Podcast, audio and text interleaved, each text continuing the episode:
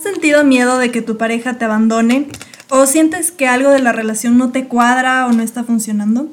En este episodio, los psicólogos Nubia, Carlos y yo les hablaremos de cómo se ve el autosabotaje en las relaciones, por qué sucede esto y el antídoto, algunos tips o consejos para combatir este autosabotaje, sanar y mejorar tu relación.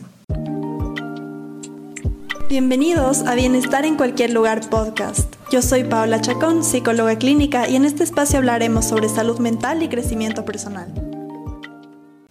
Entonces, quisiera empezar hablando un poco sobre este miedo al abandono que afecta a muchísimas parejas. Y Carlos, no sé si podrías contarnos un poquito cómo se puede ver este miedo al abandono. Eh, bueno, a ver, lo, lo primero que he visto es, hay un patrón, el miedo a perder por parte de cualquiera de las personas en la relación está muy presente, como que es un temor constante todo el tiempo, esto ya sea debido a experiencias de abandono de familiares, de personas, padres, madres o de alguna pareja, algún tipo de experiencia que haya sido súper fuerte en la cual te hayas sentido abandonado o rechazado, es como que todo ese miedo hace que quieras tal vez como poseer a alguien para que esa persona no se vaya de tu vida, o sea, no quieres volver a sentir ese dolor. Y el hecho de poseer te lleva como que te eh, generas un exceso de intensidad al, al, querer estar con esa persona o al pedir como que esa persona siempre te esté, no sé, respondiendo mensajes o demostrándote amor o cariño todo el tiempo, algo, pero algo súper intenso. Entonces, esto es la final que va causando en la otra persona, es que se va alejando de ti porque ve que es demasiado lo que tal vez tú estás pidiendo y no sé, esta persona yo que sé, tiene que trabajar, tiene que hacer un millón de cosas más, no puede estar ahí todo el tiempo como tú quisieras y se termina alejando. Entonces ahí viene un poco el autosabotaje y no sé, parte de estas, eh, el exceso de intensidad que decía antes, pueden venir celos, pueden venir interpretaciones distorsionadas de esta persona no me da su atención, no me quiere cosas así, y a la final como que esto es seguirse autosaboteando, porque nada, tal vez nada de eso está pasando, y nuestra mente sigue con esa ansiedad de tengo que tratar de controlar esto para que esta persona no se aleje de mí o no me rechace o no me abandone, para no volver a sufrir el mismo daño que había sufrido en algún momento de mi vida. Totalmente. A veces las parejas no solo llenan de, de, esta intensidad un poquito emocional, sino también de una intensidad en detalles. Le regalo todo, le regalo viajes, le regalo, eh, no sé, algún objeto caro para que no se vaya de mí, o, un exceso también de compromiso. Ya le presento a mi familia, o ya nos vamos a vivir juntos, o ya nos vamos a un montón de viajes juntos, o tenemos una mascota juntos quizás. Eh, porque hay todo ese exceso de no te quiero perder. Y con este un poco de compromiso, el hecho de que hayas conocido a mi familia o que me hayas aceptado regalos es un poquito sobornante, por, por así decirlo. Entonces, obliga, incluso no solo puede ser una persona la que es así, pueden ser ambas. Eh, suele pasar que hay parejas como, por así decirlo, muy, muy atadas o muy, muy pegadas la una a la otra. Ah, es que todos los tenemos que hacer juntos, eh, que no tiene nada de malo si quieren hacer todos juntos, pero hay una parte que falta de individualidad. O sea, no podemos ir eh, eh, a comprar algo si no estoy con mi pareja, no puedo ir a ninguna fiesta sin mi pareja, no puedo ir a ninguna reunión de amigos o amigas sin mi pareja, no puedo ir al fútbol sin mi pareja. Entonces son cosas así que van a todos lados y me tiene que llamar y me tiene que decir dónde está. Por lo que tú mencionabas hace un ratito del excesivo control que hay, porque si no, o me está, está ya rechazando o ya me quiere abandonar. O sea, esa es, esa es la idea un poco que está detrás de todo esto. Ya me quiere abandonar o va a estar con alguien más. Entonces, por eso también venían los celos que tú mencionabas hace un rato. Sí, y justo esto tiene un nombre que es una dependencia emocional en la pareja. Y como decías, Nubia, las personas inconscientemente intentan como generar una deuda de te he dado tanto, como tú decías, te he comprado cosas, he hecho cosas por ti, ya conoces a mi familia, tenemos un perro, entonces no me va a dejar. Es como asegurar, asegurarle a la pareja. Pero en el fondo hay este miedo, este miedo presente de me va a dejar y por eso tengo que de alguna forma, como tú decías, comprarle, aunque suena, aunque suena feo, pero inconscientemente sí hay esa intención o puede haber esa intención. Y también hay esta búsqueda de validación constante. Entonces aquí es lo que decía Carlos, esta intensidad de necesito que me digan que me quieren y, dime muchísimas veces que me quieres y, y vienen estas preguntas de pero en verdad, pero por qué, pero asegurar, buscar esa aseguración que te confirmen eso que tú temes o esa inseguridad que tú estás teniendo. Entonces, aquí esa dependencia emocional sí juega un, un, factor muy importante en el momento de tener este miedo al abandono. Y creo que esto también algunas veces hace o permite que se idealice a esa persona, como que, ah, esta persona es la perfecta o lo tiene todo, porque solo no queremos eso, como que no queremos perder a alguien y decimos como que esta persona es todo y no nos encargamos como de conocerla o, ver más profundamente quién es realmente, sino que decimos como que ya no, no quiero ser abandonado o quiero algo súper rápido que, que, no me deje sentir soledad o abandono o tristeza y consigo cualquier pareja, entonces, o, o con la pareja de siempre, como que muchas veces he visto casos en, en, los que pacientes aguantan mucho maltrato, mucho, ya sea físico, emocional, psicológico, en el que solo siguen aguantando porque es como que no, no voy a perder a esta persona porque lo que decías, Pau, ya, ya dependo de esta persona emocionalmente y si no está en mi vida, no puedo por poco y sobrevivir sin eso. O sea, se vuelve un poco como una adicción a esa persona y, y creo que todo esto está basado en, el, en ese vínculo inseguro que, que alguna vez se formó con una persona que, que había mucho apego y abandonó o engañó o lo que sea. Y es como que no puedo estar sin esa persona y, y no puedo hacer nada y, por poco y, se me acaba la vida si se me va esa persona. Totalmente, creo que también, eh, eh, como tú decías, se vuelve un poquito activo y también un poquito de, de, acostumbrarse. Y obviamente es como una mala costumbre de, esta es, esta pareja es, o a lo mejor ya y el amor es así, ¿no? A lo mejor en la pareja eh, es eso, mi papá y mi mamá también no, no se llevaron tan bien, entonces debe ser así y no comparamos, o sea, no vemos por allá si exploramos un poco si hay más sano, más lindo, más nutricio, por así decirlo. Entonces nos acostumbramos ahí, nos quedamos ahí. También se forma esto de sin él o sin ella no soy feliz. Damos toda la responsabilidad a la, a la otra persona.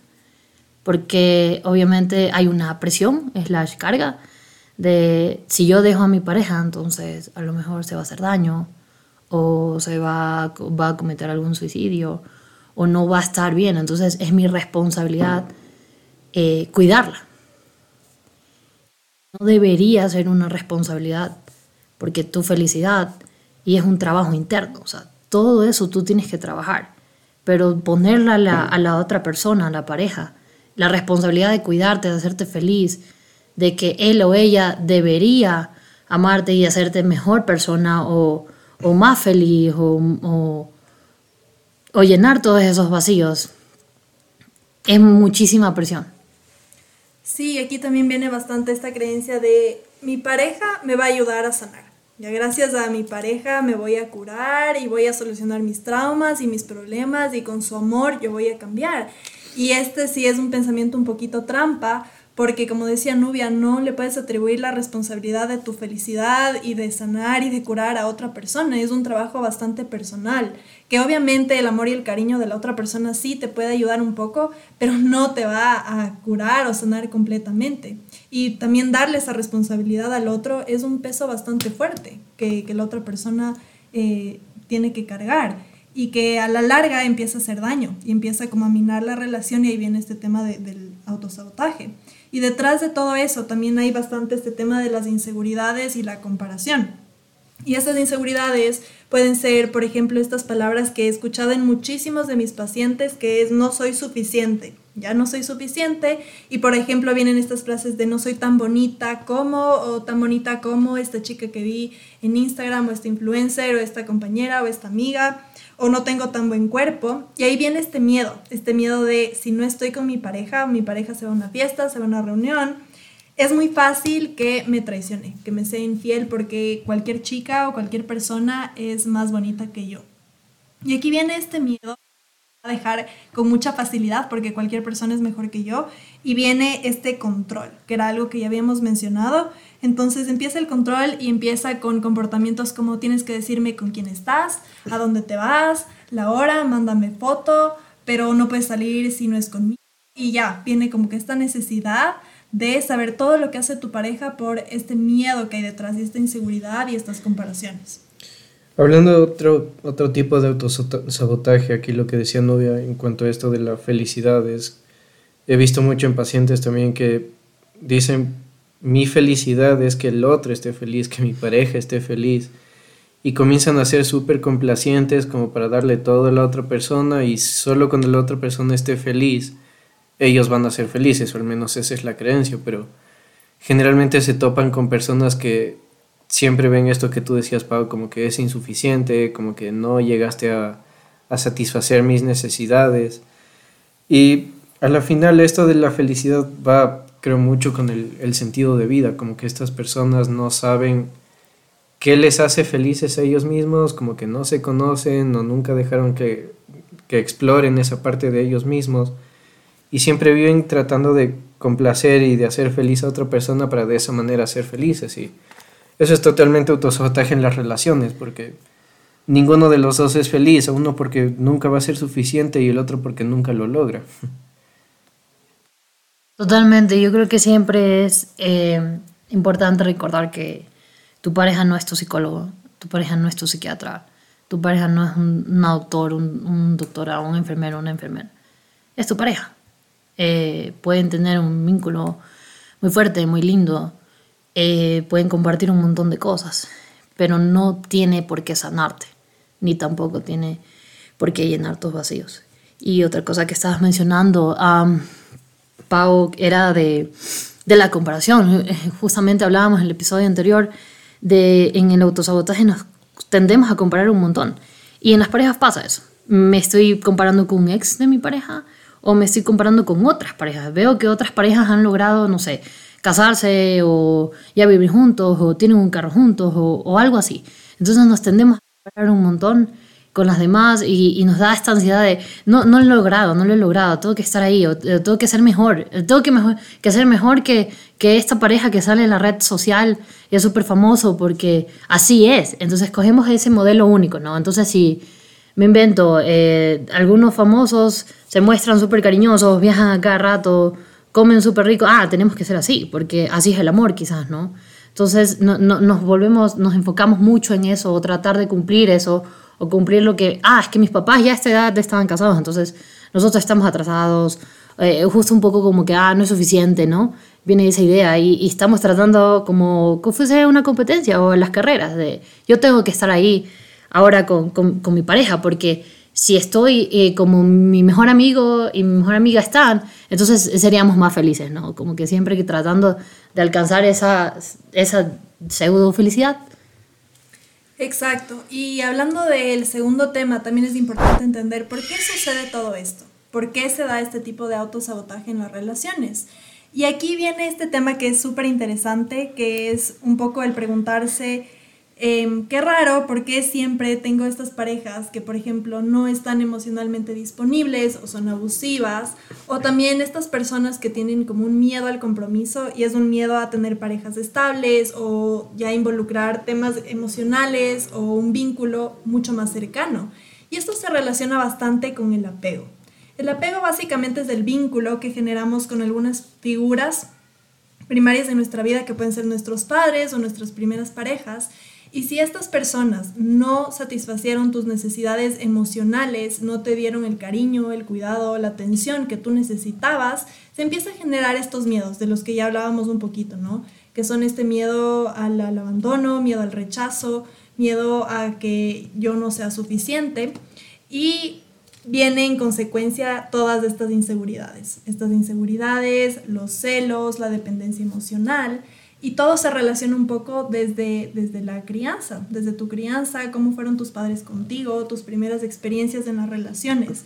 Lo curioso es que muchas personas no conocen de este tema y lo hacen de manera muy inconsciente y empiezan a repetir patrones, ¿verdad? Entonces justamente esto de qué raro que siempre tengo parejas abusivas, no es que te cayó del cielo, no es una coincidencia divina, sino un poco tú buscaste esa situación, tú buscaste y estás repitiendo esos patrones de manera inconsciente, un poco por esta por este bagaje que tenías desde tu infancia, como estas necesidades que nunca se cumplieron y de alguna forma las intentas cumplir y repetir con tus parejas. Sí, aquí esto de las necesidades yo creo que es justamente, se genera un vacío donde nada lo va a llenar, donde no sientes que nada es suficiente como para llenar ese vacío y es como que ahí, ahí creo que viene un poco algo que es esto del ese niño interno que tenemos como que está súper lastimado, súper dañado porque no recibió esto y vive toda esa vida, como decías Pau, de manera inconsciente como tratando de rellenar ese vacío, ese hueco y es como que por recibir algo de lo que quiere se termina contentando con, con migajas y, es como que esto de que aunque me peguen, aunque me hagan daño, aunque lo que sea, pero me quiere y qué es que me quiere, es como que, ah, es que me da un beso y ya, y, dónde está el respeto y dónde está el amor y dónde está el compromiso, la ayuda que debería dar una pareja, o sea, muchas veces por este tipo de vacíos, de, de miedos, de temores, se terminan buscando algo como migajas, o sea, que, que merecen mucho más, pero sienten que no lo merecen, sino que debo quedarme con lo poco que me pueden dar. Por otro lado, también eh, lo que tú mencionas, Carlos, eh, sobre este vacío, eh, hay otra parte aquí es el tratar quizás de resolver lo de mis papás. Es decir, yo no voy a ser así como mi mamá fue con nosotros o que nos abandonó, yo no voy a ser así como mi papá fue, quizás le pegó a mi mamá.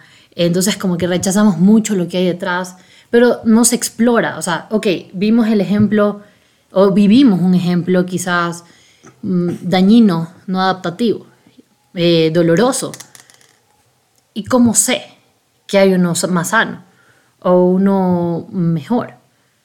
Entonces es la, es la falta de que yo no, no, no exploro, no busco, simplemente me lanzo al ruedo y veo y comienzo a conformarme con poco. Y digo, ah, esto pinta bien, quizás me quedo aquí. Y sin querer pasa lo que mencionaba este, Paola hace un ratito. Vuelve a pasar la repetición de patrones. Y en algún punto eh, atraje algo que no quería. Y esa relación se vuelve un poco difícil, con muchas peleas, discusiones, distanciamientos, insultos, más grave, eh, violencia física, psicológica, etc.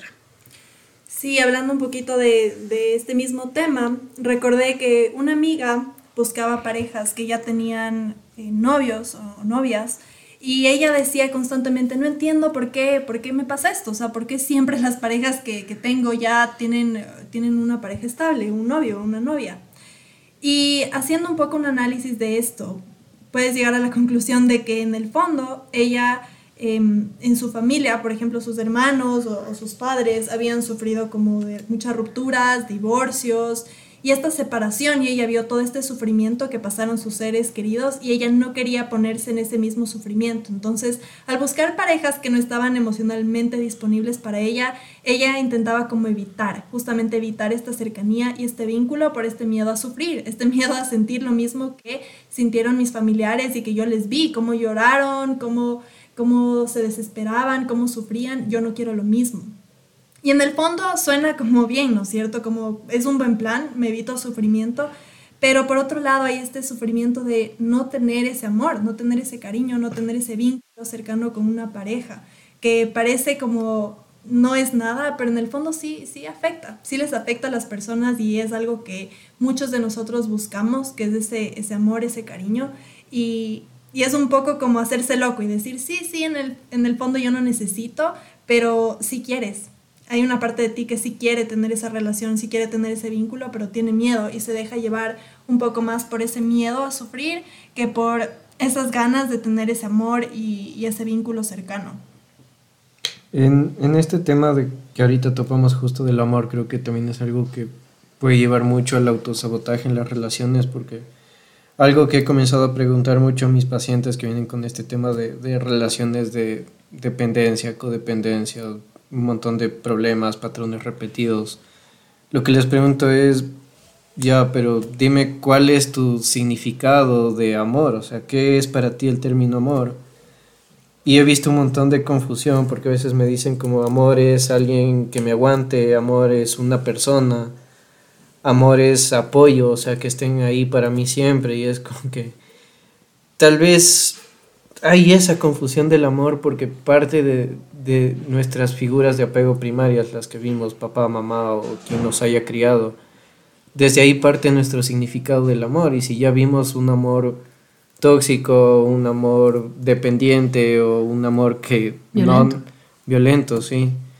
Como que esa va a ser nuestra idea de amor y ese es el concepto que vamos a tener toda la vida y lo vamos a ir aplicando inconscientemente hasta que alguien venga a cuestionarlo. Y por eso es que creo que últimamente lo he preguntado en terapia porque muchas personas responden, no, no creo, no considero que haya una respuesta totalmente correcta pero al menos estas que me dan sí son como unas, no diría incorrectas, pero sí son respuestas muy confundidas de no saber qué es exactamente el amor, como que respeto, confianza, tantas otras cosas que puede conllevar el amor. Es, el amor está muy relacionado con la, con la dependencia, con, con la que estén ahí para mí siempre. Entonces he visto eso. Y así mismo, Carlos, como tú dices con tus pacientes en pareja, en, terapia de pareja, también se les pregunta, bueno, para ti, ¿cómo es el demostrar amor? ¿O cómo te gustaría que te demuestren amor? ¿Cómo es para ti sentir el amor? Porque cada uno tiene diferente. Quizás para uno, ah, no sé, que, me, que esté ahí cada vez que llegue al trabajo y me pregunte cómo me fue. Y para el otro es, ah, que salgamos y no sé, quizás siempre estar juntos o irnos de viaje juntos. O sea, cada uno va a tener un diferente significado. Eh, claramente nuestros eh, padres son una referencia, o nuestros abuelos, o nuestros tíos con quienes nos criamos, incluso nuestros hermanos. Podríamos estar cayendo en etiquetas que se convierten en barreras. ¿Qué quiero decir con esto? Con que, ah, es que todos los hombres son iguales ah, que todas las mujeres engañan, o, algo así. Entonces ya son, ya nos vamos desarrollando y creciendo con esta idea y al, ser más grandes, pues no queremos un compromiso. Justamente lo que decía Pau hace un momento. Nos ponemos esta barrera y nos prohibimos a, a intentarlo, a explorar. No nos tomamos el tiempo, ¿es para qué? No, si yo ya aprendí, ya suficiente. Mírale a mi mamá, o mírale a mi tía, o mírale a mi mejor amigo, o mírale a mi hermano cómo ha sufrido no todos experimentamos de la misma forma. Y no todo, uno no puede ser el ejemplo, no hay que generalizar, acuérdense de esto. Y volviendo un poco a este tema del amor, creo que es súper importante también entender que el amor sí puede causar sufrimiento. Si algo malo le pasa a esa persona o si la relación se acaba, te va a generar dolor, es algo como inevitable, ¿no? Pero también es importante entender que vale la pena, vale la pena porque también es muy lindo esto de sentirse enamorado, tener ese cariño, ese apoyo, alguien que te ayude a crecer, que esté apoyándote. Y aquí es bastante este tema de cuando tú evitas algo que te hace bien por miedo, empiezas a estancarte y ya no puedes crecer. Entonces, para ir concluyendo un poquito, quisiéramos compartirles algunos tips o como este antídoto para empezar a combatir este autosabotaje. Y aquí viene la, la gran pregunta, ¿no es cierto? De cómo puedo sanar y mejorar mi relación. ¿Cómo puedo hacer para darme cuenta que ya estoy teniendo estos autosabotaje y qué puedo hacer al respecto? Eh, una, una cosa tal vez antes de cambiar a esto, me, me acordé que una, con una paciente estaba tratando este tema un poco del, del amor, del, del querer. Y algo que me dijo ella es, ¿de qué me sirve que me quieran si no es como quiero que me quieran? que suena un poco a una canción que es súper parecida, pero es justamente esto de que lo que una persona me puede estar dando no me sirve porque no es la manera que yo quiero recibir ese amor. Y esto muchas veces hace que a esa persona, por esta creencia de, ah, así es el amor para mí, no le deje experimentar nuevos tipos de amor, entonces sigue repitiendo los patrones que hablábamos antes. Y bueno, tal vez ahorita sí, ya para irnos a los tips, creo que algo relacionado a lo que dije antes, como que un tip sería aprender más sobre ti mismo y tratar de cumplir como tus propias necesidades, cuidarte a ti mismo, entenderte, escucharte a ti mismo, porque nadie más lo va a hacer por ti, como Nubia decía, o sea, nuestra pareja es nuestra pareja, no es el psicólogo, no es el psiquiatra, no es el curita, no es quien sea que, que tiene que ayudarnos a salir, a sanar, sino que tenemos que aprenderlo a hacer por nosotros mismos y tal vez para eso sea necesario ir a terapia también. También te diría que te tomes tu tiempo, eh, que explores, eh, mm, te tomes tu tiempo más que nada con esa persona, que explores cómo ella pasó o él pasó, quizás qué, pasado tuvieron, qué referencias de amor tienen, cómo les fue en sus, en sus, en sus relaciones anteriores, la mayoría de, de, algunos pacientes que he tenido no conocen nada de esto. Ah, nunca le he preguntado, me, suelen decir. Y es la importancia de esa carencia que hay de la información. Entonces, tómense el tiempo para conocer a su pareja, a esa otra persona. Todos vienen con un pasado.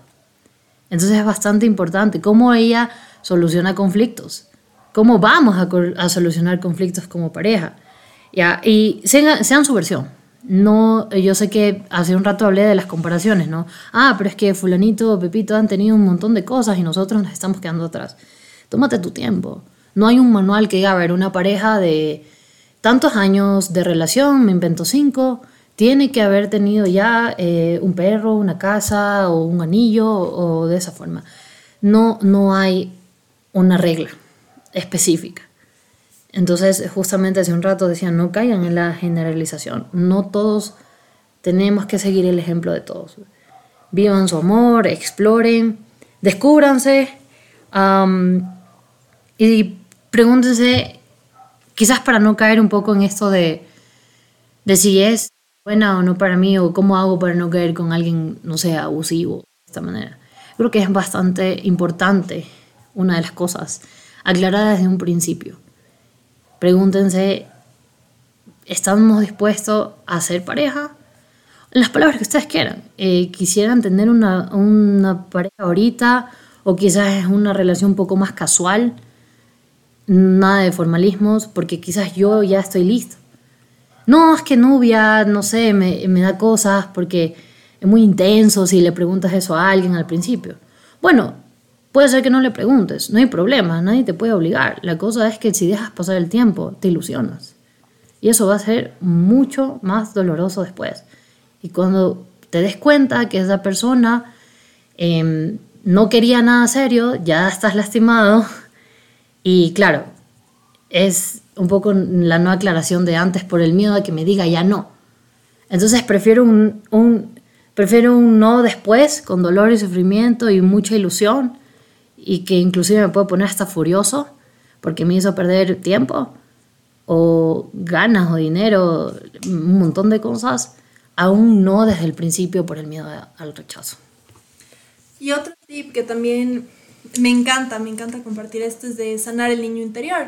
Muchas personas me preguntan qué es eso del niño interior y básicamente es reconectar con las cosas que te hicieron un poco falta, un poco falta cuando eras niño y, tratar de identificar, ok, ¿qué, ¿qué cosas yo quería y nunca las pude tener? Por ejemplo, el poder jugar, el poder sentirme apoyado, que me den algunas palabras de, de, afirmación, que me digan tranquilo, todo va a estar bien, que me abracen, que me lleven al parque, que me den un helado. Son cosas súper simples que un niño te puede hacer muchísima falta. Entonces, puedes intentar darte esas cosas poco a poco para construir este amor propio, para construir esta buena relación contigo mismo primero. Entonces, puedes intentar, ok, ¿qué, siento que me, que me, gusta a mí? ¿Qué siento que me, me causa diversión, que me causa placer?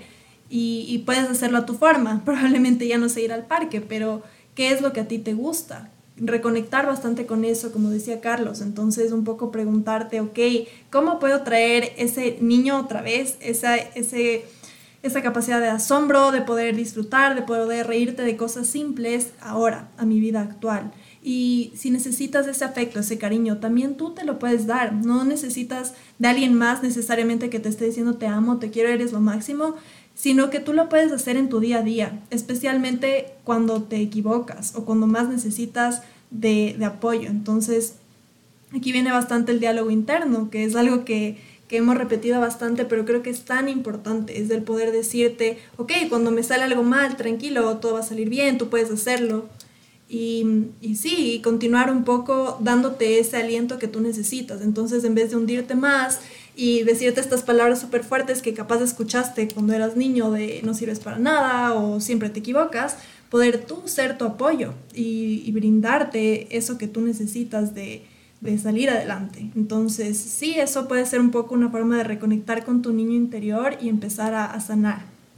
Creo que algo que también evitaría mucho el autosabotaje en las relaciones es esto de evalúen y reconsideren los conceptos que tienen de amor, de cariño, de respeto. Cuestionen mucho los patrones de sus parejas, o sea, las parejas que han tenido, la, los patrones que sus papás han tenido.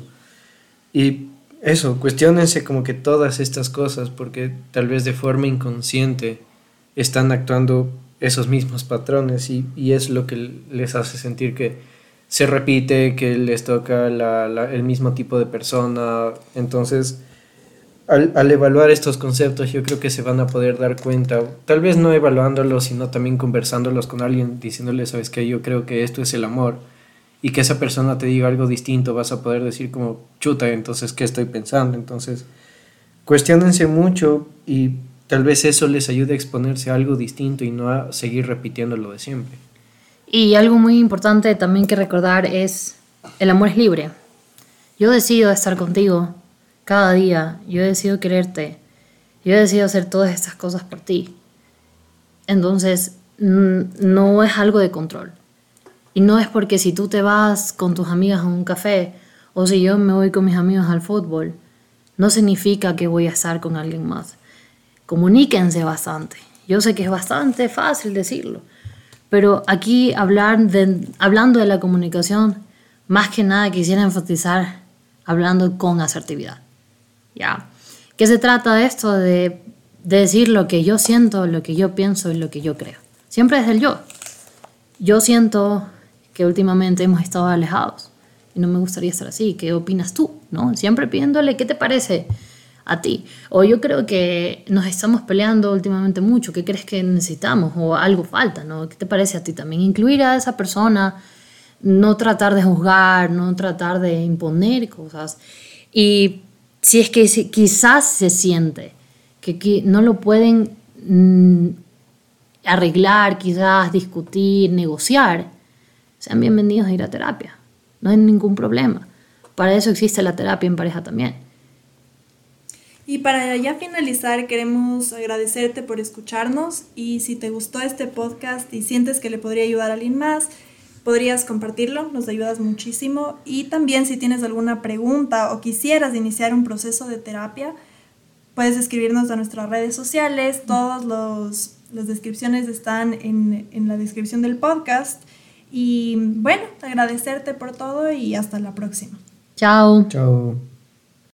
Aquí termina el episodio de hoy. Si tienes una pregunta, puedes escribirnos a nuestro Instagram, Wellbeing Online. O si quieres iniciar un proceso de psicoterapia, te invito a conocer a nuestro increíble equipo de psicólogas de Wellbeing y registrarte en nuestra página web www.wellbeing-online.org. Te acompañaremos de encantadas en tu proceso psicológico. Gracias por ser parte de nuestro camino, de corazón. Y para ayudarnos a crear más contenido sobre salud mental, puedes compartir este episodio o seguirnos para enterarte más sobre salud y bienestar. Hasta la próxima y te mando un abrazo enorme.